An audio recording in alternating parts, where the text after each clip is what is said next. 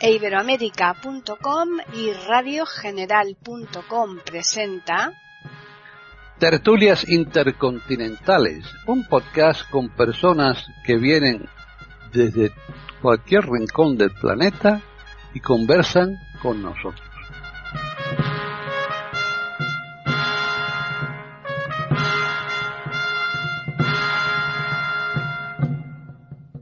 Bienvenidos un día más a Tertulias Intercontinentales en iberoamérica.com.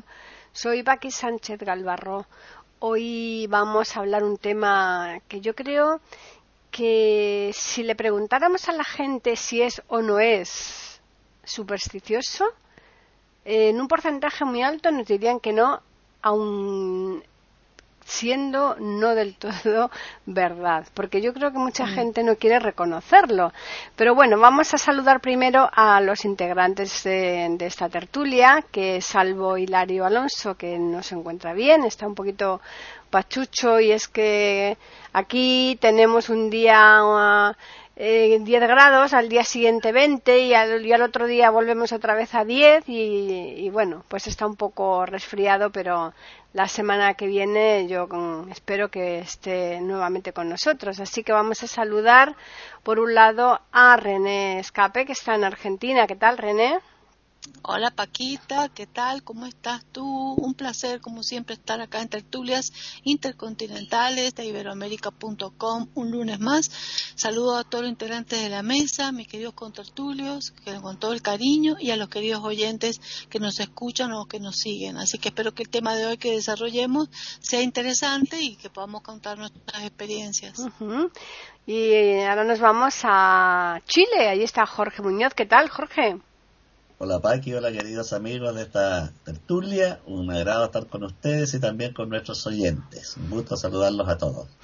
Y ahora nos vamos a Colombia, porque ahí se encuentra María Eugenia de Hart. ¿Qué tal, María Eugenia? Hola Paqui, como siempre con mucha ilusión de esta tertulia, de estar con los compañeros. Un abrazo muy grande a Hilario, lo vamos a extrañar y que ojalá este tema también le resulte de interés a los oyentes. Seguro que sí. Seguro que sí.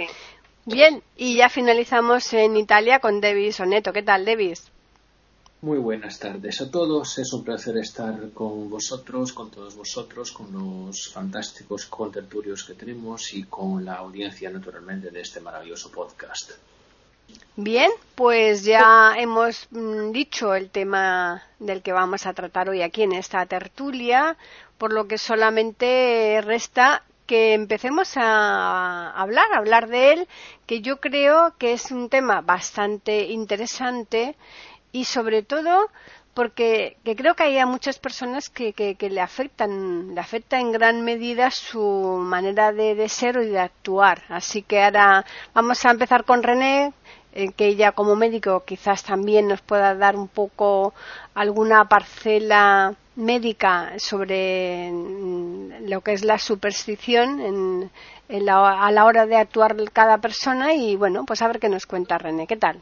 Cuéntanos. ¿Qué tal? Bueno, sí, em, la superstición sabemos todos que son creencias, ¿no? Que son creencias que tienen las personas eh, que puede ser cultural, puede ser heredado de la familia, puede ser una, eh, una situación costumbrista o idiosincrasia de regiones, de pueblos, tiene una, puede tener un contexto histórico, una tradición, eh, puede ser inclusive también una cuestión personal. Hay gente que tiene la, la, problemática de, de ser supersticioso por ciertas situaciones personales y experiencias personales y que son eh, creencias totalmente individuales eh, que por supuesto no tienen ningún asidero científico y que tienen que ver con un pensamiento mágico eh, y que no tiene ninguna realidad ni ninguna explicación lógica, ¿no? Simplemente se cree en determinada situación y eso, como dice Paquita,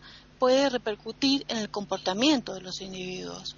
Puede ser que lo que repercuta para bien, eh, haciéndolo, poniéndolo al individuo en una posición o en una actitud más positiva, o puede ser para mal, que lo ponga en la situación negativa y que inclusive altere el ritmo normal de la vida de esa persona. Por ejemplo, tenía que ir a tal lugar, tal día, a una cita importante, y porque aconteció tal cosa, de acuerdo a una creencia personal o, tradicional, eh, de golpe dice no no puedo hacerlo no no voy a ir porque me pasó tal cosa entonces eh, eh, interrumpe la actividad importante de su discurrir diario o de sus actividades importantes o proyectos por ocurrir o acontecer algo que ellos creen que que, mm, que puede perjudicarlos este, no beneficiarlos en su gesta, en su actividad, este, y que tiene que ver con un pensamiento, una creencia supersticiosa. Entonces, por eso es que eh, las personas muy supersticiosas, que son contrarios al, sentimiento religioso, de religiones básicas, ¿no? Hay religiones que, que sí tienden a supersticiones, pero las religiones comunes que nosotros conocemos, las más, eh, importantes y básicas, las occidentales sobre todo, no son supersticiosas, son contrarias a la superstición, niegan la superstición. ¿Por qué? Porque las religiones comunes que nosotros conocemos, eh, llámese el cristianismo, en catolicismo, en evangelista, este, al creer en una fuerza superior que es el que da el destino y que no tiene nada que ver los otros aconteceres. Pero realmente hay gente que no puede evitarlo y que actúa compulsivamente, provocándole un estado de pánico y ansiedad muy grande este, al producirse determinados hechos, a tal punto que a veces hay que tratarlo psicológicamente. O sea, hay que hacer un abordaje psicológico, un abordaje médico, si compromete el estado de salud de esa persona, y se trata generalmente como se tratan los pánicos y las fobias, eh, enfrentando el problema un ejemplo le voy a dar, supongamos, si la persona cree que si pasa un gato negro, eh, se le cruza un gato negro, eh, eso es mala suerte, bueno, tendrá que tocar un gato negro, acariciar un gato negro, una cosa así, eh, como las, todas las fobias y los pánicos, enfrentar la situación hasta que pierda el miedo y vea que no le sucede nada. hay, después, en otra vuelta, para dar lugar a mis compañeros, vamos a hablar de las de las, de las, supongo que hablaremos todos, de las supersticiones más comunes negativas y de las supersticiones más comunes este, eh, eh, positivas que, la gente tiene y que lo predispone para una circunstancia esperanzada. Los países, eh, para terminar, los países más comunes en supersticiones, que yo creía que no, pero si creí que era occidental, no, son orientales, Corea del Norte, Corea del Sur, China, la India, este, también Estados Unidos, este, eh, Finlandia, eh, lugares así, eh, no, perdón, Finlandia no, las Filipinas, lugares este, más bien de tipo oriental, tienen más tendencia a ser supersticiosos, a tener estas creencias, que el, el, mundo occidental que tiende parece a ser más razonador, porque este tipo de actitud va en contra del raciocinio. Eh, bueno, entonces en próximas rondas eh, haré otros comentarios. Quedo aquí. Bien, pues Jorge. Bueno, en eh, las supersticiones son creencias, como explicó René, hay una asociación que establece el individuo entre un suceso y posibles consecuencias positivas o negativas. Por ejemplo, para un individuo pasar bajo la escalera es el suceso y las consecuencias de ese tránsito bajo la escalera pueden ser una desgracia, un accidente. Entonces asocia la escala a una consecuencia negativa. Las supersticiones son tan antiguas como el hombre y algunos estudiosos piensan que están vinculadas al instinto de conservación. Eh, es de prever que el hombre primitivo, que llevaba una vida muy precaria, carente de estudios científicos, de ciencia desarrollada, vivía presa de múltiples temores, sobre todo por los acontecimientos y sucesos de la naturaleza, una erupción volcánica, un sismo, una tormenta eléctrica, aterraban a este sujeto y por lo tanto necesitaba aferrarse a algo que le diera algún consuelo, por ejemplo, un amuleto colgado al cuello, que era un elemento protector.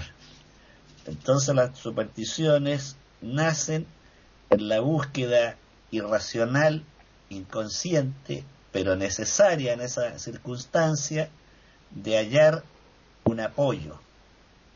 Enseguida el cerebro va asociando el amuleto la pata de conejo, el diente de tigre colgado al cuello, como un elemento de protección y el sujeto salía al bosque premunido de este implemento sintiendo que tenía un aliado, una protección.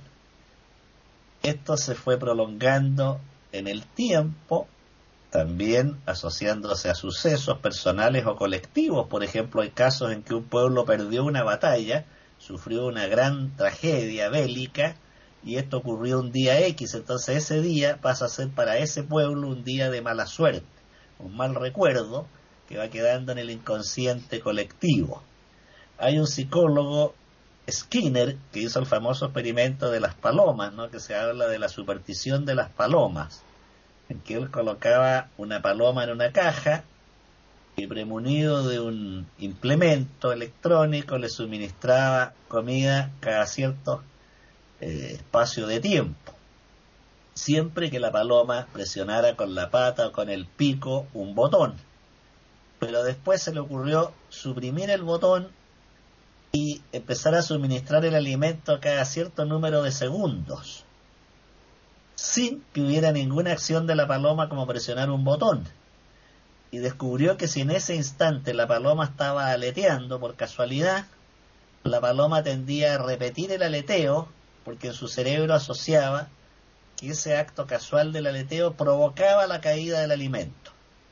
Entonces se transforma el aleteo en una superstición para la paloma, creer que el acto de aletear provocaba la aparición del alimento. Y aunque esto a veces ocurría y a veces no, quedaba internalizado en el cerebro de la paloma el aleteo con el hallazgo de una miga de pan o un grano de trigo. Este sería el mecanismo según Skinner, que está detrás de las supersticiones, el mecanismo psíquico y neurológico que lleva a establecer esta asociación.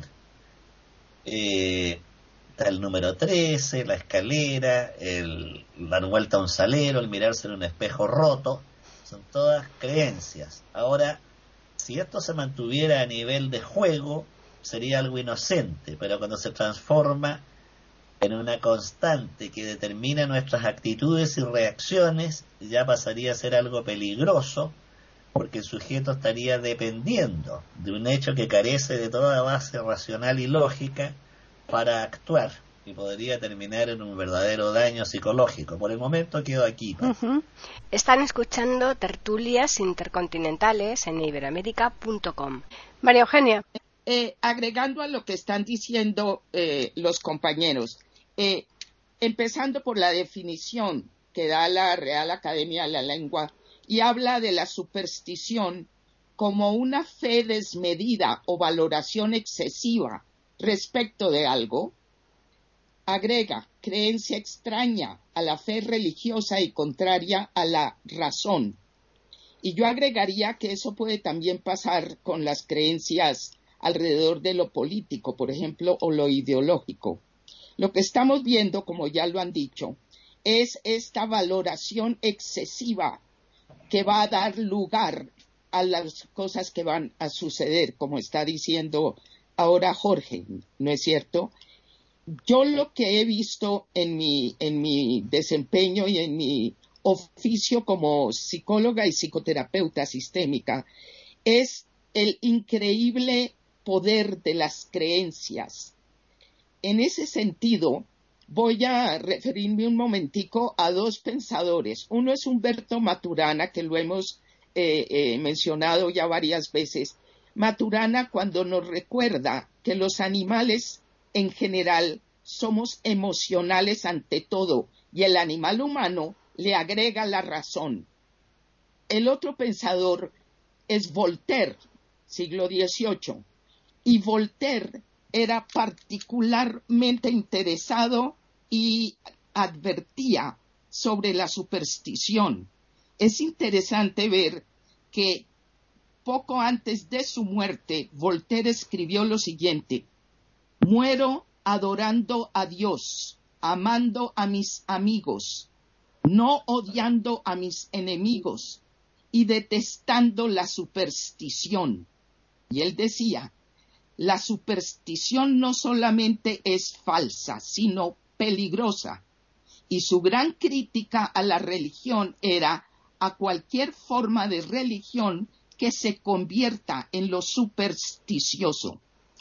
Esto es en el buen agüero, el mal agüero, la buena suerte y la mala suerte, que de alguna manera erradica la razón, porque tiene todo que ver con la emoción y no permite la flexibilidad que debe darle la razón para tener un equilibrio el ser humano entre lo emocional y lo racional.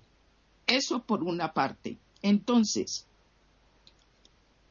para mí la superstición es algo que tiene que ver también con la cultura y con la atmósfera que nos va rodeando desde pequeños. Y muchas de estas creencias que no son útiles, no tienen asidero en nada racional, pero pueden ir guiando la vida es muy importante recordar que desde pequeños los niños van absorbiendo las supersticiones, si existen, de su entorno familiar y de lo que los rodea también culturalmente. Para mí la educación tiene mucho que ver con ayudarle a las personas, la educación formal, pero también la informal. La educación informal es la educación en familia, el hecho de que todo adulto es un educador, así no sea educador formal, para bien o para mal. Y muchas veces estas creencias negativas de las que tanto advertía Voltaire no permiten avanzar en la madurez necesaria para abordar en forma sana la vida cuando se está sobrepasando ya niñez y adolescencia. Por esa razón es que yo pienso que es muy útil acordarnos de la necesaria flexibilidad del pensamiento para poder discriminar entre creencias fosilizadas como son las supersticiones que no permiten un pensamiento claro y que a veces interrumpen el devenir de la vida de una persona porque se siente casi que prisionera de este tipo de creencias que tal vez nunca sabe bien cuándo las adquirió y de dónde llegaron. Yo dejaría ahí por ahora. Muy bien. Pues, eh, pues eh, Davis.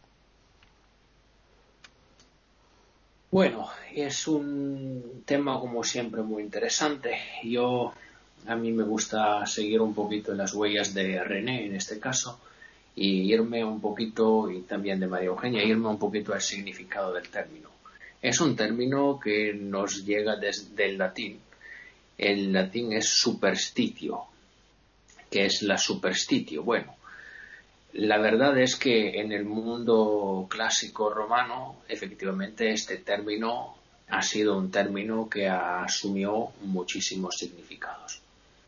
Porque significa, por ejemplo, por lo que son religiosos, los supersticiosos son los paganos, es decir, son los que no creen en Dios.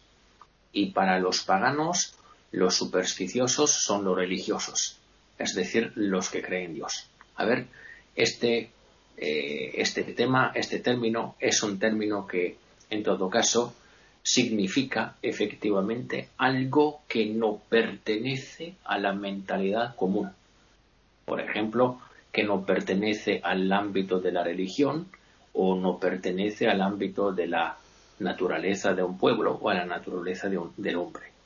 Así que superstición, por ejemplo, es un, un fenómeno que ocurre a una persona que efectivamente está demasiado débil y por este por esta razón digamos eh, es eh,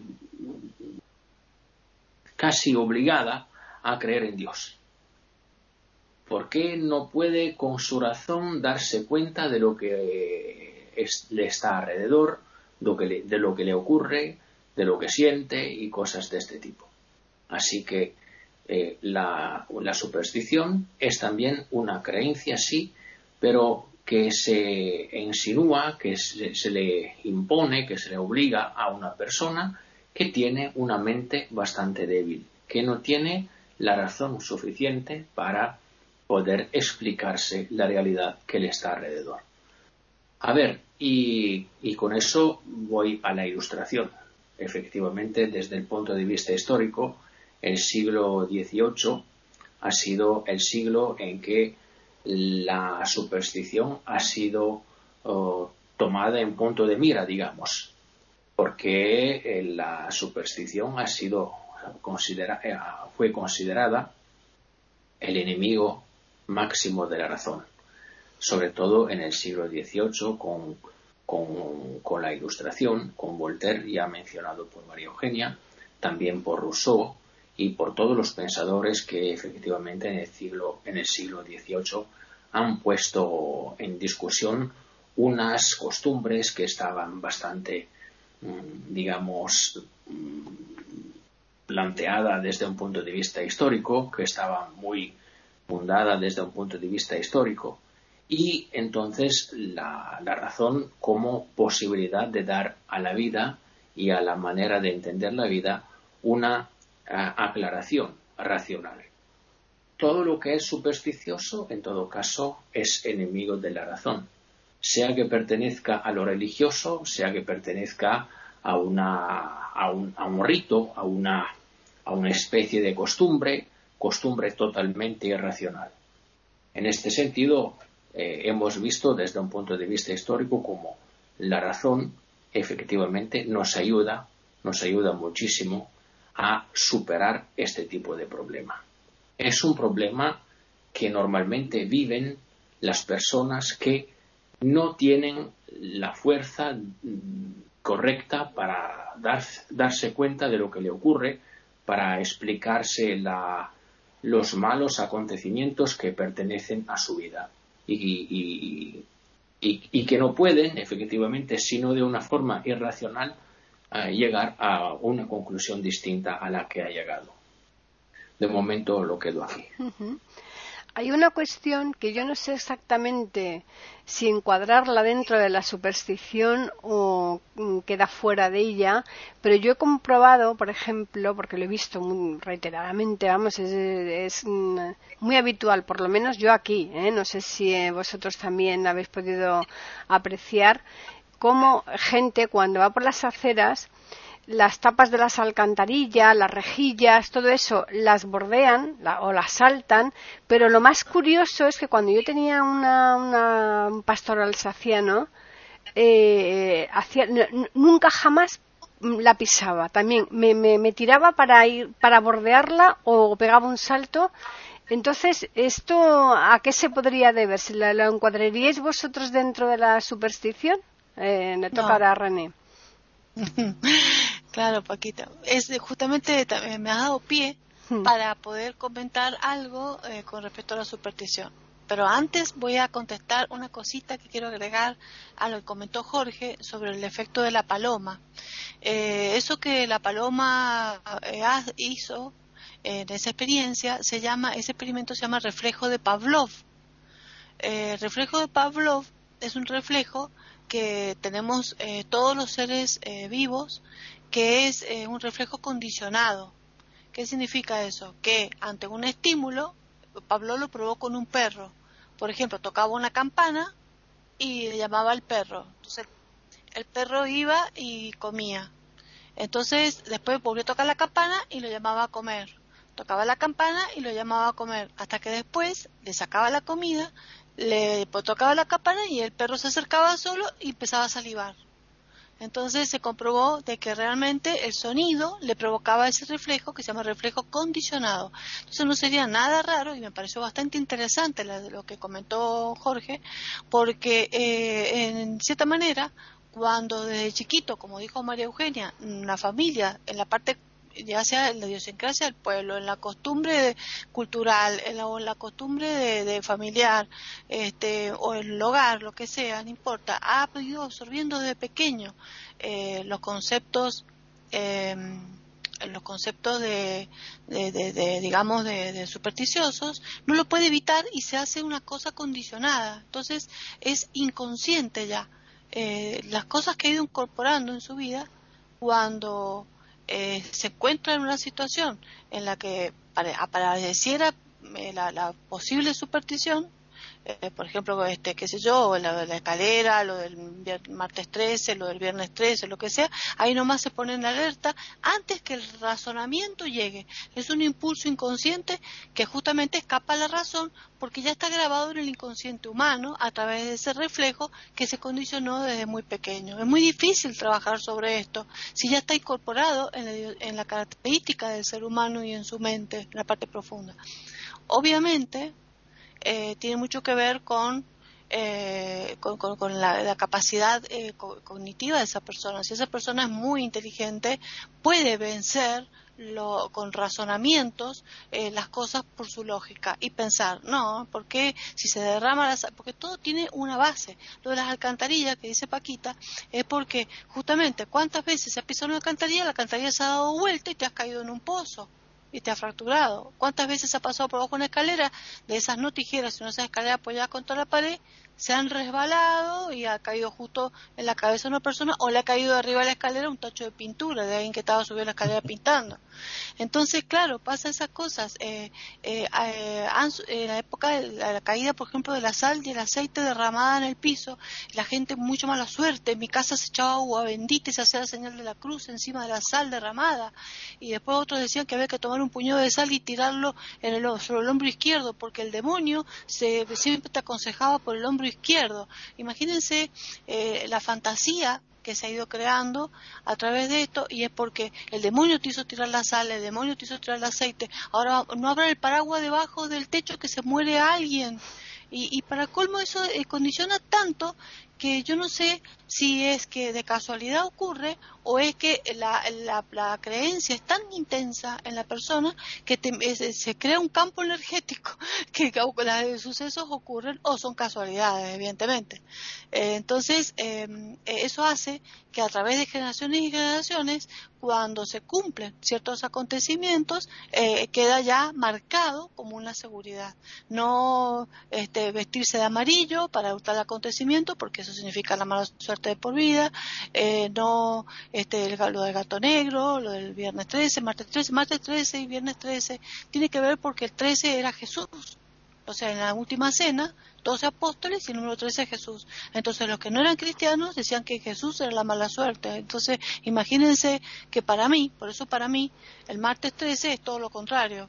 Si es Jesús el que representa, yo adoro el martes 13. O sea, es eh, según eh, uno tenga eh, qué fundamento tiene. Ahora, los amuletos, la pata de, conejo, yo por ejemplo cuando era estudiante de medicina tenía una vértebra de bebé. tenía un tío que era estudiante de medicina crónico estuvo 25 años estudiando medicina, cambiaban los planes y él seguía rindiendo materia, materia, materia, cambiaban otra vez los planes y otra vez seguía rindiendo, rindiendo, y le quedó clínica quirúrgica y no se recibió nunca. Bueno, pero él tenía esos estudios de anatomía, antes que yo naciera, eh, había tenido, rescatado una vértebra chiquitita, chiquitita de, de, cervical de un bebé pequeño. Entonces le habían puesto una cinta roja, mi mamá, porque el rojo aleja el mal entonces lo tenía guardada. Cuando yo estuve, empecé a estudiar medicina, mi mamá me dijo, toma esta vértebra que te va a proteger. Bueno, yo me lo creí, porque uno tenía 18 años y lo que tu mamá te decía era seguro y si eras eh, certero y no había un razonamiento lógico una vértebra no me va a salvar del examen. Si estudias va a rendir bien, si no estudias no vas a rendir bien. Pero me daba una seguridad en el bolsillo. Y cuando me llamaban apretaba la vértebra y me va a ir bien. Y ahí nomás me empezaba yo a hablar y hablar y hablar y hablar y a, discursar con una facilidad porque sabía que tenía la vértebra en el bolsillo. Eso a eso me refiero yo con en la, la condición eh, positiva que puede dar una creencia absurda como por ejemplo si tenés una pestaña en la, en la mejilla ay, tenés una pestaña, espera, espera, y te saca la pestaña y dice, pide tres deseos, y después la soplan, con la velita del cumpleaños. Sopla la velita, pide tres deseos, porque y, no soples la vela, dicen otros, porque si no los deseos se van. Eh, mojate los dedos y aprieta con los deditos el fuego de la vela. ¿Cuántas creencias tenemos todos que las practicamos a diario y no nos damos cuenta? Entonces, lo de las alcantarillas, Paqui, eh, es por el riesgo que se puede tener. A lo que sí podría ser una superstición ridícula sería, por ejemplo, la gente que cuando ve veredas con cuadros, que cada tantos cuadros se salta uno porque eh, le parece que si pisa todos los cuadros va a haber una mala suerte. ¿Ve? Ahí cuando ya no tiene lógica, cuando, cuando es irracional. Por eso hay supersticiones más razonables y otras menos razonables. Bueno, quedo aquí. Están escuchando tertulias intercontinentales en iberamérica.com. Jorge. Bueno, quiero complementar lo que decía María Eugenia sobre Voltaire. Hay que recordar que el dios de Voltaire era bastante distinto al dios de las religiones oficiales. Voltaire fue perseguido por el catolicismo y sus libros también prohibidos por el catolicismo, que los católicos los leyeran. Poco antes de morir, Voltaire ingresó a la masonería, que tiene una concepción un poco diferente de Dios. En su obra La princesa de Babilonia, Voltaire arremete contra la religión, los ejércitos y la política, de forma bastante contundente y con la claridad que él tenía. Eso en cuanto a Voltaire. Ahora eh, voy a otro tema relacionado con lo que comentamos. Ustedes en España tienen un psicólogo, a lo mejor Paqui lo conoce, que se llama Rafael Santandreu él escribió un librito que se llama El arte de no amargarse la vida como respuesta al libro más famoso y para mi gusto más completo de Paul Waslavic, que se llama El arte de amargarse la vida. En su libro, el español Santandreu sostiene que todas las religiones contienen elementos supersticiosos.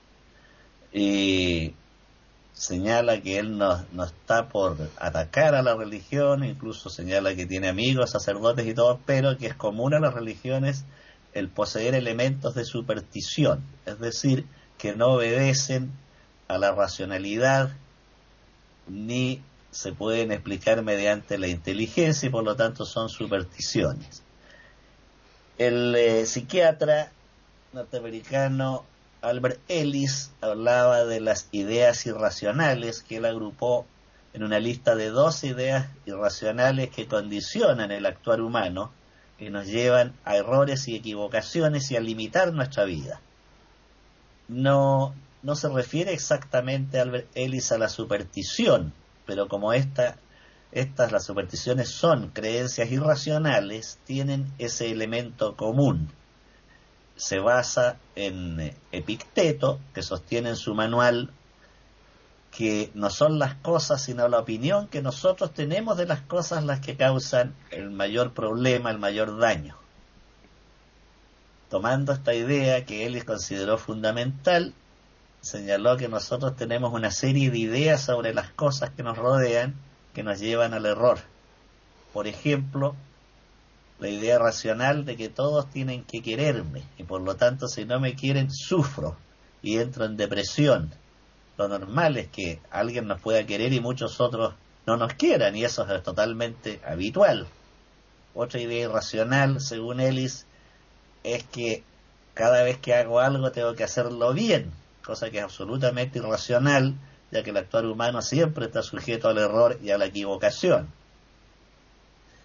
En el caso de la superstición, como dije al principio, actúa como un consuelo, está vinculado al instinto de supervivencia, ya que proporciona aquello que no proporciona una vacuna, que no proporciona un tratamiento médico, que no proporciona un consejo paterno, que es algo que casi se vincula al pensamiento mágico. Si llevo esta medalla, de la Virgen de Guadalupe, diría un mexicano, me va a proteger. Y él lo cree, aquí ya no estoy hablando de la fe religiosa, sino de la perspectiva de la superstición, o sea, una asociación entre un suceso y una consecuencia positiva que yo le otorgo al suceso, me siento bien. Tengo que postular a un trabajo y me amarro a la muñeca una cinta roja porque va a espantar cualquier vibración negativa. Incluso en la antigüedad surgió la idea de taparse la boca al bostezar porque se creía que por la boca abierta ingresaban los malos espíritus. Entonces había que taparse la boca y después con el tiempo se transformó en un acto de cortesía, no bostezar con la boca destapada, que se considera como mala educación. Entonces hay una cierta vinculación entre las supersticiones, las creencias religiosas y lo que Ellis llama las ideas irracionales. En el fondo, lo racional en el ser humano es una zona, un área restringida al pensamiento lógico matemático y al pensamiento científico, pero hay un amplio campo, una zona no racional que está vinculada a las emociones, a los sentimientos, al inconsciente, que entra en el campo de lo irracional. Y no por eso podemos calificarlo de malo o negativo por sí solo puedo señalar que en mi propia vida muchas veces me ha salvado más el instinto que el cálculo racional. Y muchas veces he acertado y he tenido éxito no cuando he hecho un cálculo analítico, sino me he dejado llevar por lo que a nivel de lenguaje común se llama un pálpito. Y me ha salvado de muchas situaciones eso. Por el momento que doy. María Eugenia. ok, entonces, continuando y siguiendo lo que están eh, diciendo mis compañeros, estoy pensando que veo yo la superstición como una respuesta del animal que se humanizó.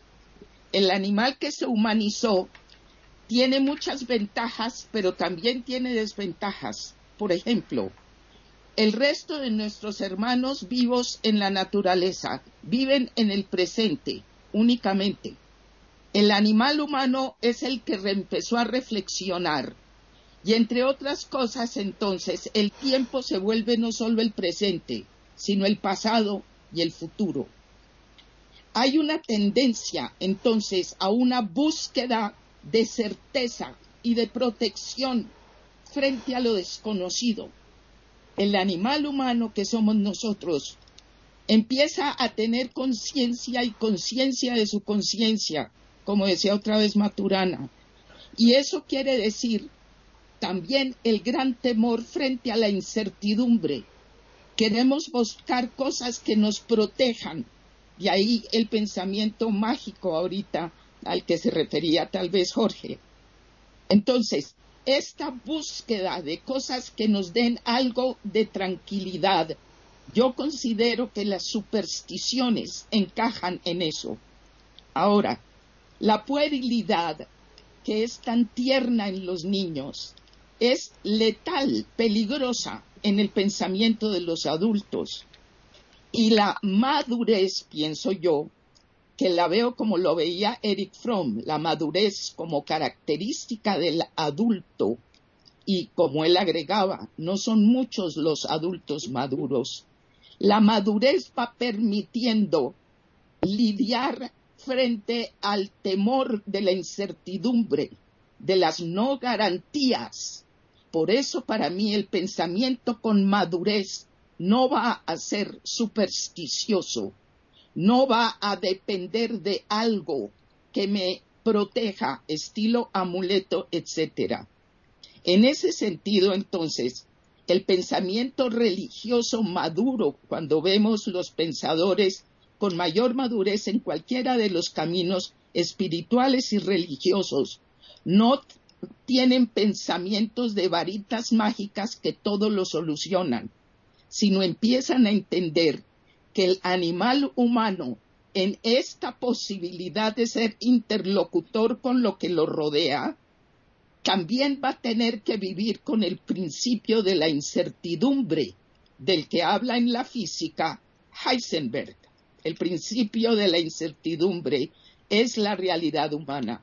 El pensamiento supersticioso puede ser una forma de puerilidad a través de la vida y lo podemos comprender entendiendo el temor que nos puede producir lo desconocido, las ganas de protegernos con alguna forma de certeza y finalmente en la madurez aceptar que no podemos protegernos completamente, pero que sí somos, como decían los griegos, co-creadores de nuestro destino. Existe el destino, decían los griegos, pero el ser humano es co-creador de, su destino, no es pasivo. Ese pensamiento para mí es lo opuesto a las certezas y garantías que tratamos puerilmente, pienso yo, de encontrar en lo que llamamos supersticiones. Dejaría ahí. Bien, pues ahora terminamos esta segunda ronda ya con Davis. Bueno, eh, vuelvo a decir, es la debilidad, la debilidad psíquica la causa fundamental, en mi opinión, de lo que es superstición. Cuando nosotros no podemos explicarnos algo, somos supersticiosos y buscamos una causa, una causa más o menos ignota, que nos permitan justificar lo que ha sucedido efectivamente. Y miren, yo mm, creo que superstición también es cierta manera de vivir la religión. Me permito hacer unos, unos ejemplos que son ejemplos personales, bueno, pero que a mí, por ejemplo, cuando murió mi tío en 1981, me contó una persona que yo conocía bastante poco, que mi tío después de tres días resucitaría y que yo podía hablar con él. Yo era un niño de seis años pero que me acordé de lo que me dijo esta señora, que nunca he podido encontrar nuevamente en la vida, porque si no algo le habría dicho con muchísimo respeto. Pero ¿cómo vas a ilusionar, a engañar un, un niño diciéndole esto? ¿Cómo puedes pensar que un niño no se acuerde de tus palabras? Que no sé. Es que lo has visto ciego y has pensado que como es ciego es también tonto así que le puedes contar lo que, lo, que le te da la gana contarle. A ver, otra cosa, para mí, por ejemplo, yo creo que la religión tiene que tener mucho cuidado con los milagros. Yo no pongo en discusión los milagros mm, lejos de mi costumbre, lejos de mi sensibilidad, yo no pongo en discusión nada. Alguien tiene, puede creer lo que le da la gana creer. Pero pensar que una persona es ciega y por lo tanto se dirige a Dios pidiéndole solamente que le restituya la vista, bueno, eso me parece bastante limitante, ¿no? Me parece un límite bastante fuerte de, vivir la religión. Yo creo, por ejemplo, que eh, el milagro de la ceguera no significa que los ciegos cuando leen el Evangelio, cuando se ocupa de religión, eh, pueden sanar. Es que Sinceramente, la palabra de Dios es luz. En este sentido, hay que interpretar un poquito la Sagrada Escritura, porque si no, nos vamos a dar cuenta de que nosotros mismos alimentamos este tipo de, este tipo de superstición. Lo que quiero decir es que la religión puede convertirse en una superstición si es vivida en una forma equivocada. Yo creo que las personas que se han ocupado de filosofía están bastante tienen un privilegio tienen un privilegio porque pueden ver como por ejemplo ya los griegos ya los siete sabios los de Mileto los de bueno Heráclito mismísimo y otros pensadores han intentado buscar una causa del mundo y la causa que era la causa del mundo, que ellos consideraban ser la causa del mundo, era una causa natural. Y ahí empezamos con una relación entre la causa y el efecto que es bastante científica. Y con eso yo quiero decir que la superstición puede engañar a la gente. Normalmente engaña a la gente. Y desgraciadamente engaña a la gente débil, a la gente que no ha podido dedicarse a unos estudios, que no ha tenido la, suerte de, una educación, de una educación racional, de una educación llena de sentido común y que efectivamente está en una posición de, de dificultad, de minoría, de crisis en, frente de la vida. de momento lo dejo aquí. Bien, están escuchando tertulias intercontinentales en iberamérica.com. Pues volvemos ya con la tercera y última ronda, así que eh, podéis aprovechar para mm, explicar o, contar lo que vosotros consideréis que todavía se os ha quedado en el tintero y también si queréis ya como modo de resumen a puntualizar alguna cosa. Así que comenzamos con René. Bueno, estoy un poco conflictuada porque estoy escuchando a Davis y, y yo estoy confundida con lo que él está refiriendo. Yo eh, la superstición para mí es otra cosa. Estás este, incluyendo milagros, este, pensamientos religiosos, fe, cosas así con la superstición. La superstición es otra cosa. La superstición no es una creencia religiosa, al contrario, es una creencia contra las religiones. Eh, ninguna religión católica está a favor de, por lo menos a mí, me, los sacerdotes en, en las homilías que de las misas que yo he ido y toda mi vida y todo, siempre han dicho, no deben ser supersticiosos no deben creer en, las cosas absurdas, en esas cosas populares que no tienen ningún sentido, ni fundamento, ni razonamiento, ni lógica, ni fundamento científico, ni religioso. Deben creer en la palabra de Dios, no en las supersticiones. Y la superstición es simplemente, para bien o para mal, cosas populares como que, derrama, que se derramó aceite y sal en el piso y eso es mala suerte. ¿Pero por qué? Debe haber tenido un origen eso, porque la sal y el aceite siempre fueron muy importantes en los pueblos como elemento para condimentarla y como nutriente importante y básico en los alimentos. Entonces perderlo a eso, derramarlo, era mala suerte de pérdida de pobreza. De ahí debe haber sido, por ejemplo, el origen.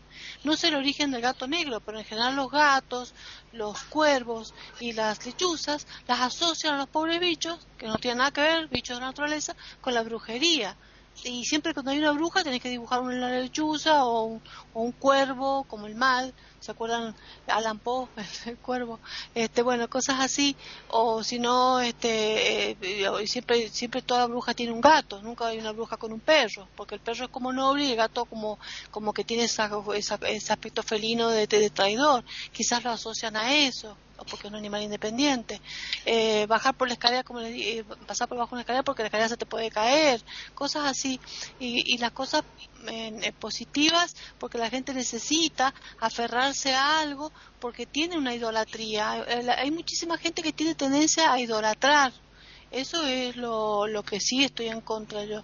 Nunca debe para mí una religión aferrarse a un fetichismo, a idolatrar una imagen, un objeto, un elemento y creer que ese elemento este, lo, lo va a salvar de tal o cual situación. Y de ahí viene eh, que también los jugadores de fútbol tienen sus rituales. Otra cosa que también es interesante dentro de la superstición es el ritual. Todo, muchas culturas eh, primitivas como culturas eh, más evolucionadas usan rituales.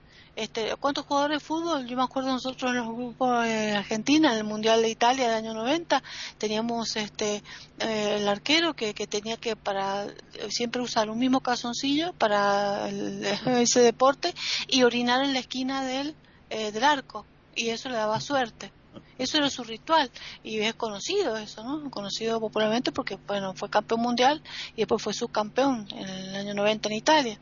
O sea, eh, eh, hay cuántos pueblos siguen un ritual y si no se sigue ese ritual piensan que la mala suerte les va a caer, este, eh, anunciado ciertas tormentas que anuncian tal cosa, pero eso tiene tiene, estoy segura que tiene una base que no es científica, pero sí cultural y tradicional, de cosas que han acontecido en el pasado y que han ido de boca en boca en lo que es la leyenda y lo que es eh, el, pensamiento del pueblo, en lo que ha ido creando en la historia de los pueblos. Y de ahí surgió la superstición. Yo pienso que mientras más la gente se aferra a la superstición, menos libre es. Yo pienso que para ser libre en este mundo, para poder vivir más o menos en paz, hay que sacarse todo ese, ese, arraigo de cosas que de las cuales te, te atan este, eh, y que te torturan y que te quitan la independencia en el pensamiento. El pensamiento debe ser libre, no debe aferrarse a uno ninguna creencia este, porque te lo dijeron. Uno debe tener fe en lo que quiera, pero eh, fe al fin en algo superior en la, manera que lo quiera, si en el cosmos, si en la divinidad, en la divinidad como única fuente de razón y justicia, este, lo que sea, si creo o no en la leyenda que puede ser la Biblia o no, no importa, pero debe tener la libertad de no sentirse atado ni acondicionado a determinados hechos porque recibieron ese concepto de otras personas o de la familia. Usar la inteligencia y pensar que el, que el espíritu es libre y que uno mismo crea con su energía y su voluntad eh, la fuerza necesaria para seguir adelante. Eso es lo que hay que creer, es ser inteligente en eso. Y que si se derrama el aceite y la sal, hace un accidente, lo limpias y listo, que macana, tengo que limpiar el aceite, que cuesta un montón limpiarlo del piso, este, y, cuidar las cosas. Y si hay que abrir un paraguas un techo no pasa nada, y si se barre de noche no pasa nada, y si este eh, pisaste una baldosa floja y te, se te dobló el pie o se te dio vuelta la baldosa y te caíste, bueno, no fue porque la pisaste porque fue una superstición, sino porque tuviste la mala suerte que ocurrió, como podría haberte ocurrido otra cosa más adelante si seguías caminando, pero no porque estar atado a determinadas cosas. El pato negro es un animalito como cualquier otro, lo más tierno. Es más, yo tengo un gato totalmente negro en mi casa y es divino, amoroso, dulce, tierno, cariñoso. Este, hasta se da cuenta que uno está triste y viene con la patita me acaricia la cara, así, todo, y me ronronea. Es una cosa de lo más amoroso. O sea que, que no, no, no aferrarse a nada de eso, ser libre y tener fe en algo que sea bueno, benigno, para el bienestar. Pero no puedo entender a Davis, eh, si después me lo puede explicar un chiquito cuando dé la vuelta, eh, por qué asocia la superstición a la creencia religiosa eh, que es otra cosa. Eh, eso no me quedó claro. Bueno, quedo acá y listo. Muy bien. Jorge. Bueno, pareciera que hay una relación entre creencia, cultura y tradición, y símbolo también.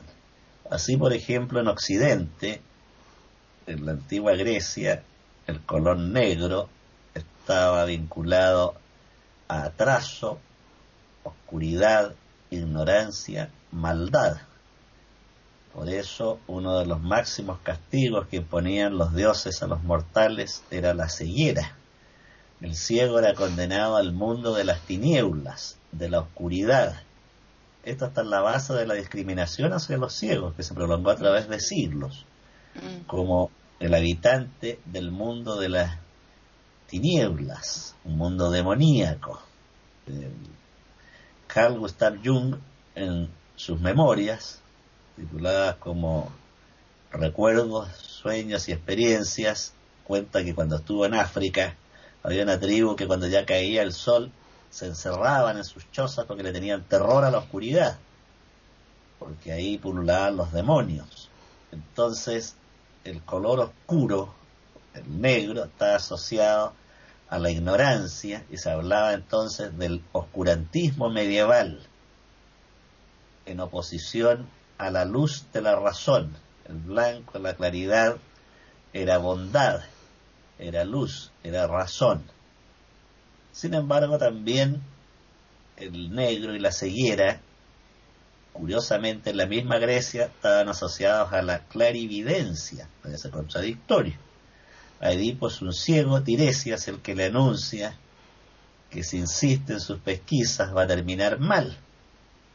Entonces, eh, los símbolos y la cultura también están detrás de algunas supersticiones ya que llegamos al gato negro por esta asociación entre el color negro y la oscuridad con el mal y lo blanco con el bien. Además, los seres humanos nos movemos siempre entre la luz y la sombra. Eh, no existe la razón absoluta. Ya decía Pascal que nos movemos más guiados por el capricho que por la razón capricho es lo que yo he leído en español, a lo mejor sin traducción sería la emoción y la razón. Y esto se ve en la vida diaria. ¿Cuántas veces cuando miramos hacia atrás en nuestras vidas descubrimos con asombro que hemos tenido discusiones absolutamente absurdas, que no se justificaban para nada y en las cuales hemos puesto una gran dosis de pasión y energía y era algo completamente irrelevante.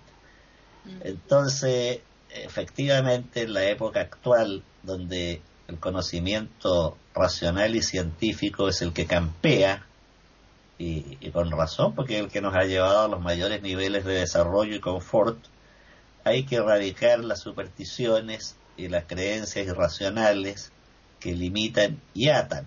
Sin embargo, los seres humanos a veces necesitamos ataduras.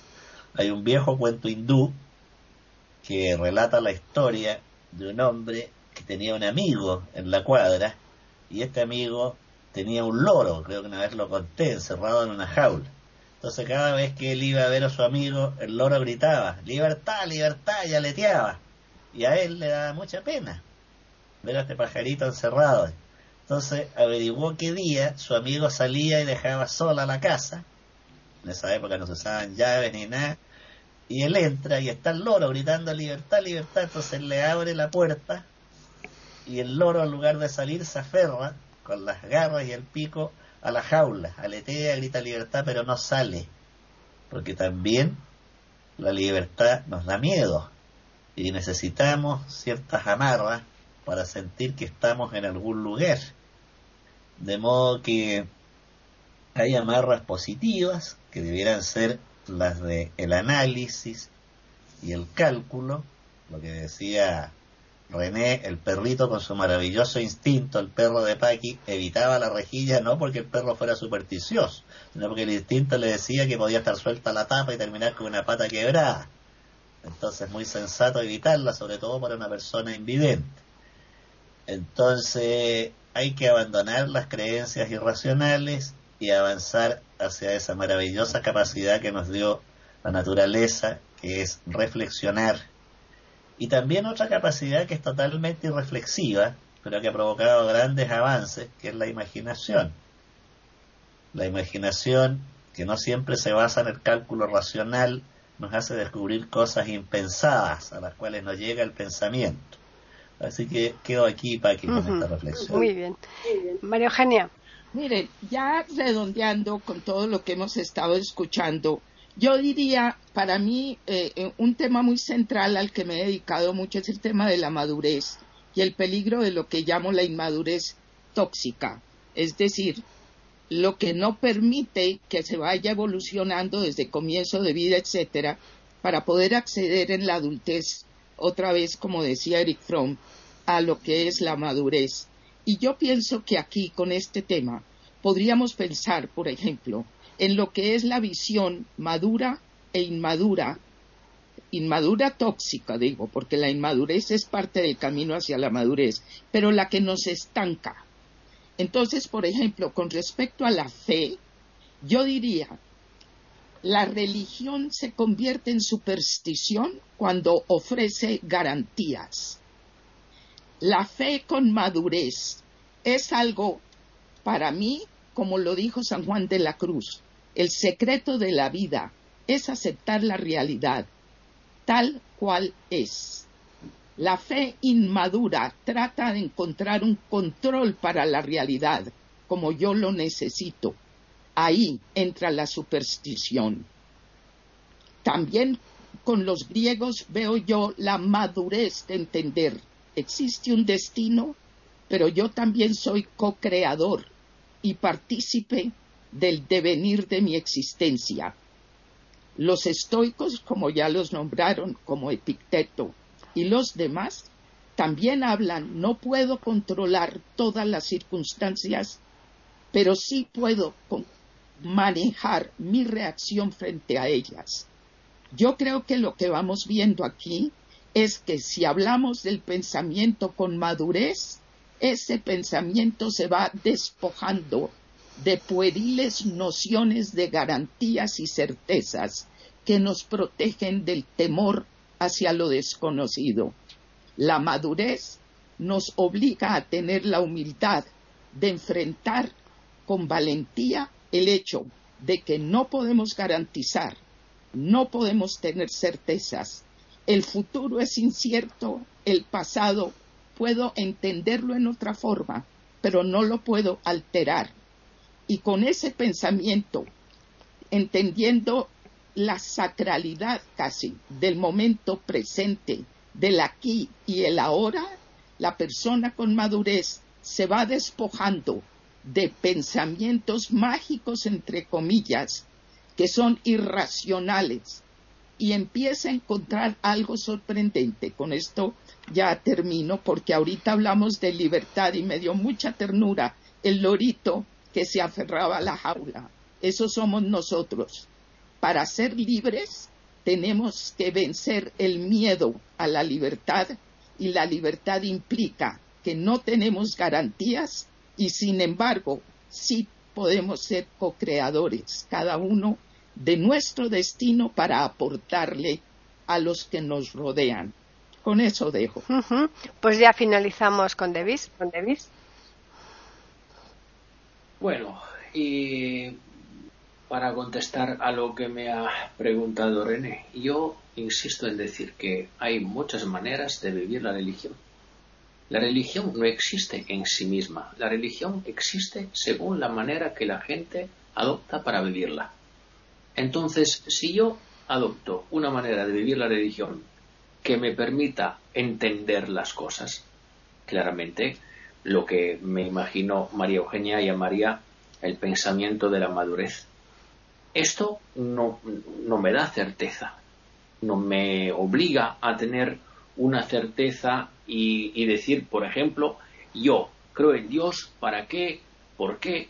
Efectivamente esto me permitirá recuperar la visión, la vista. Yo creo en Dios si soy cojo porque efectivamente eso me permitirá andar perfectamente. Eso no se puede, no se puede plantear como una verdad. La verdad es que los milagros que hizo Jesucristo tienen que ser interpretados. Tienen que ser interpretados. Nosotros tenemos que ser religiosos, para mí, en mi opinión, dentro de los límites de la, de la razón. No se puede pensar que la razón se vaya de vacaciones cuando se habla de Dios y cuando se interpreta la Sagrada Escritura. Eso no se puede entender. Entonces, yo puedo ser una persona religiosa, claramente obedeciendo a los que la Iglesia me dice, a lo que leo en el, Evangelio, pero también tengo que utilizar la razón como herramienta para interpretar la verdad que estoy leyendo en la Sagrada Escritura. Eso significa pensamiento de la madurez. Esto significa preguntarse cuando nosotros leemos de cosas religiosas porque si no, nos vamos, no, no, no, se puede creer sin razonar. Eso ya lo habían dicho los, los primeros cristianos. No se pueden creer sin razonar. Y también decían que no se puede razonar sin creer. Bueno, eso era lo que ya la filosofía escolástica nos decía. Volviendo un momento a lo, religio, a, a lo supersticioso, yo creo que una persona puede tener unas convicciones, una persona puede tener su, su idea de cómo, de cómo funciona la vida, una persona puede hacer como hace un gran corredor de moto español que se llamaba Ángel Nieto, que él había ganado no 13 sino 12 más unos títulos mundiales. Porque decir 13 efectivamente era una cosa que, que le daba miedo. Bueno, una, una persona puede tener su miedo, puede tener sus convicciones. Lo importante es que no le haga daño. Eso es el tema. Una convicción que no hace daño es una buena convicción. Pero si la convicción me ata, me obliga, me obliga a entender la vida de una forma más que otra, me obliga a, estar atento a los gatos negros que me cruzan la calle, me obliga a estar atento a la sal que despárramo por, por, por, por el suelo. Bueno, todo eso me parece que nos amarga la vida y eso ya lo dijo perfectamente Jorge. Yo lo dejo aquí. Bien, pues ya creo que vamos a finalizar esta tertulia. Como siempre para mí ha estado muy interesante porque además el tema pues yo creo que, lo requería, ¿no? Así que vamos a recordarles a los oyentes que nos pueden escribir a tertulias y también pueden hacerlo al Twitter e con las iniciales E, I y la A de América en mayúsculas. Como siempre agradeceros a vosotros que hayáis dedicado todo este tiempo para llevar a cabo esta charla y a los oyentes emplazarles para que vuelvan aquí la semana que viene a iberoamérica.com a escuchar una nueva tertulia intercontinental.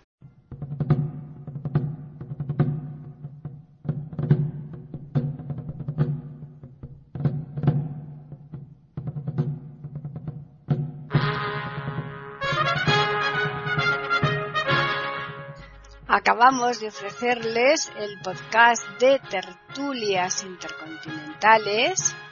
Aquí en iberoamérica.com y radiogeneral.com. Regresen la semana que viene para un nuevo episodio. Hasta la próxima semana.